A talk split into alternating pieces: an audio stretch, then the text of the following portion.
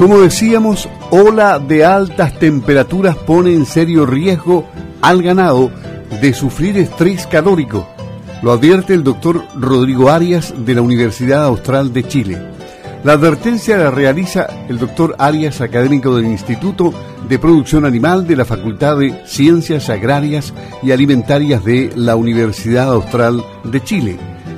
Desde mañana miércoles 3 de febrero, según la proyección de la Dirección Meteorológica de Chile, las temperaturas irán al alza desde los 27 grados hasta sobre los 30 grados en la provincia de Osorno, mientras que en los ríos llegará hasta los 31 grados hacia el fin de semana.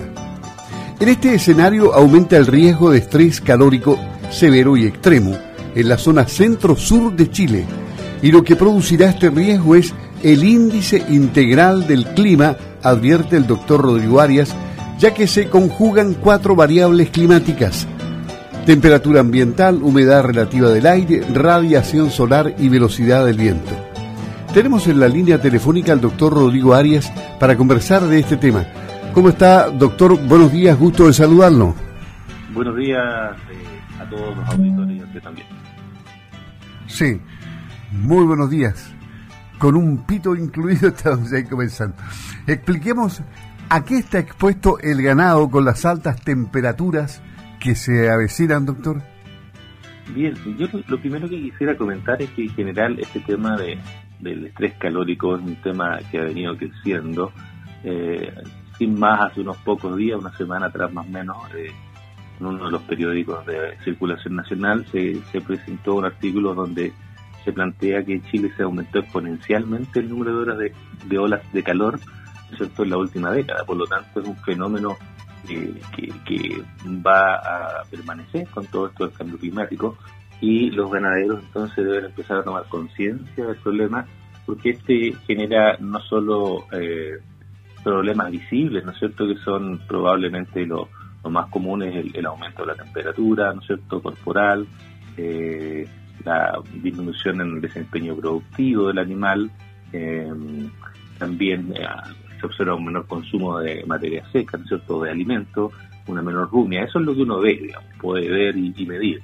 Pero hay una serie de otros aspectos que están ocurriendo que no son visibles a simple vista, como es el aumento del riesgo de acidosis, aumento de la morbidez de los animales, ¿no es cierto?, disminución de la inmunidad, aumenta el estrés oxidativo y la inflamación en general, y los requerimientos de mantención también.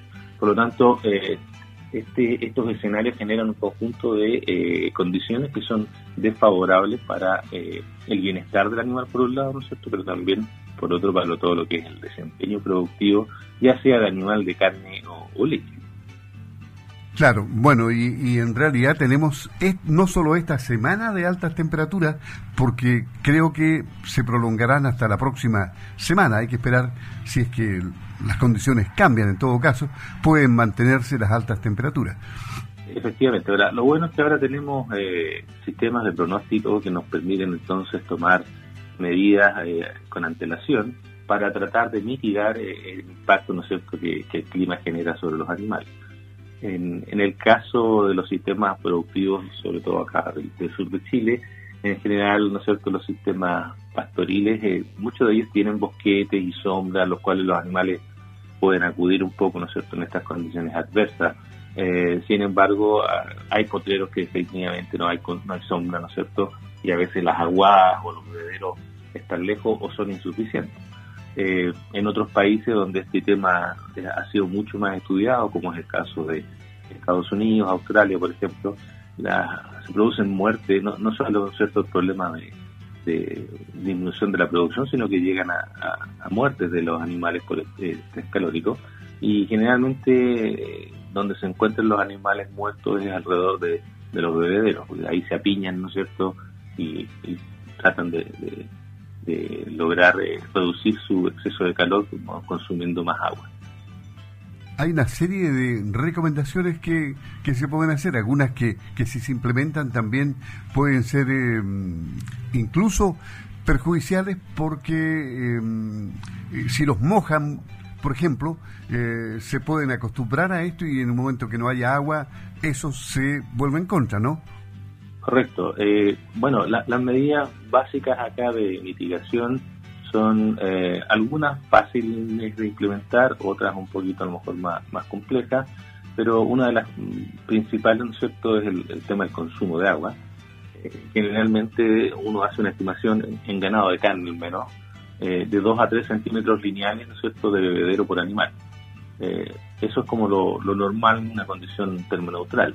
Eh, sin embargo, cuando estamos en condiciones de estrés calórico hay que aumentar, ¿no cierto?, al doble o 2,5 veces esa cantidad, si llegar a unos 9 centímetros por animal. Eso implica eh, colocar bebederos, ¿no extras, eh, que justamente para evitar estos apiñamientos de los animales y que puedan entonces acceder al, agua. Entonces es uno de los principales y ese obviamente no tiene mayores problemas más que el de los costos de tener otros bebederos eh, disponible, que a veces también puede ser un problema, sobre todo en, en eh, donde a veces el agua también escasea. Eh, pero el tema, claro, se ve mucho más en, el caso de la, en Chile de las lecherías que hacen uso de, de, los aspersores, ¿no es cierto?, para mojar los animales. Entonces, eh, ahí hay dos salvedades. Una es que el tamaño de gota es muy relevante, porque lo que se busca ahí, ¿no es cierto?, imagino que más de alguno habrá viajado a Santiago y, habrá viajado en el metro y, hay unos ventiladores que tiran un agua nebulizada. Esa es un agua de un tamaño de gota demasiado fina, lo que lo que busca en realidad es eh, bajar la temperatura del ambiente. En cambio, lo que se busca cuando uno moja el ganado es, en cierto, activar la vía de evaporación y por lo tanto lo que se busca es mojar la piel del animal. Y un tamaño de gota muy fina lo que hace en el fondo no es capaz de penetrar en ¿cómo se llama? El, pelaje del animal y por lo tanto genera una capa aislante y eso puede ser incluso peor. Por lo tanto, si, si va a mojar los animales, eh, tiene que mojarlo con un tamaño de gota que, sea ¿no cierto? de una lluvia fina, es decir, estamos hablando más o menos de un, diámetro eh, que sería, no sé, como la cabecita de una cazuela, algo por ahí, eh, sobre 150 micras, si quieres ser más, más técnico. Y, eh, el régimen de, mojado también tiene que ser considerado. Generalmente lo que se recomienda ahí es de 5 a 10 minutos, ¿no es cierto?, con estos aspersores funcionando y unos 15 a 20 minutos apagados. Lo importante eh, de esto es estar evaluando los animales y monitoreando sobre todo lo que es la tasa de respiración o el jadeo y, en función de eso tomar decisiones si se siguen mojando o ya eh, se ha logrado controlar un poco el, el periodo más crítico. ¿Y cuáles son los animales que están en mayor peligro ante la posibilidad de este estrés calórico? Eh, ¿Por qué tipo de condiciones eh, están en peligro? Bueno, en realidad ah, hay varios factores, entre uno de ellos, eh, obviamente, el tema de la raza. Hay diferencias entre voz taurus y voz índico, aunque en Chile nosotros no tenemos voz índico, así que ahí no hay, no hay tanto un tema de, raza, pero sí también por la coloración del, del, pelaje, ¿no es cierto? Entonces los animales de pelaje más claro tienden a refractar más la radiación, es decir, absorben menos radiación que los animales de eh, pelaje oscuro. Me refiero al color de piel y, de pelo también.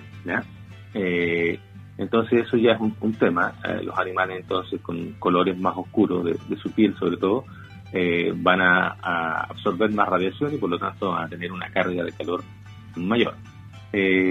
lo otro es la condición corporal animales, ¿no es cierto?, que tienen eh, condiciones corporales mayores, significan que tienen mayores reservas de grasa, y la grasa es un aislante, por lo tanto, reduce o imposibilita, ¿no es cierto?, la pérdida de calor. Por eso los animales que están próximos a faena, eh, en el caso de los animales de carne, eh, son más susceptibles de, sufrir estrés calórico, mientras que por otro lado los animales como las vacas de alta producción, ¿no es cierto? estamos hablando sobre 25 y más litros, hasta 30, 40 litros que son muchas lecherías del sur acá, eh, son más susceptibles porque son animales que al estar produciendo más tienen mayor metabolismo, una actividad metabólica mayor. ¿ya? Y, en general la producción de un litro de leche o la, acumulación ¿no es cierto? de un kilo de peso vivo eh, significa ¿no es una mayor actividad metabólica y esa actividad metabólica también genera más calor. Por lo tanto, animales más productivos, en el fondo es el mensaje, eh, también son más susceptibles de sufrir estrés calórico.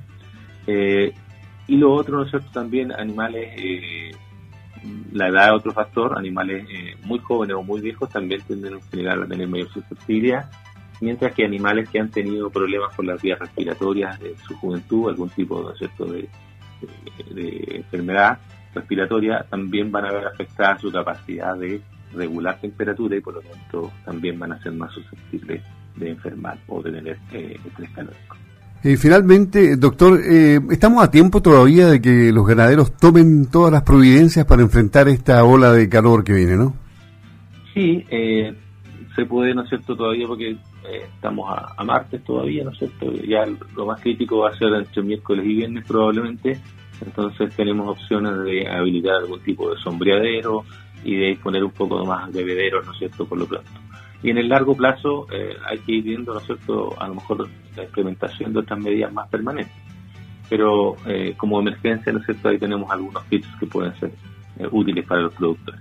Agradecemos al doctor Rodrigo Arias de la Universidad Austral de Chile, de la Facultad, a ver, del Instituto, él es académico del Instituto de Producción Animal de la Facultad de Ciencias Agrarias y Alimentarias de la UASC. Que esté muy bien y gracias por esta advertencia y ha sido muy, pero muy didáctico para que los agricultores y ganaderos que están escuchando apliquen estas medidas. Buenos días. Buenos días a todos, que estén muy bien. Ok.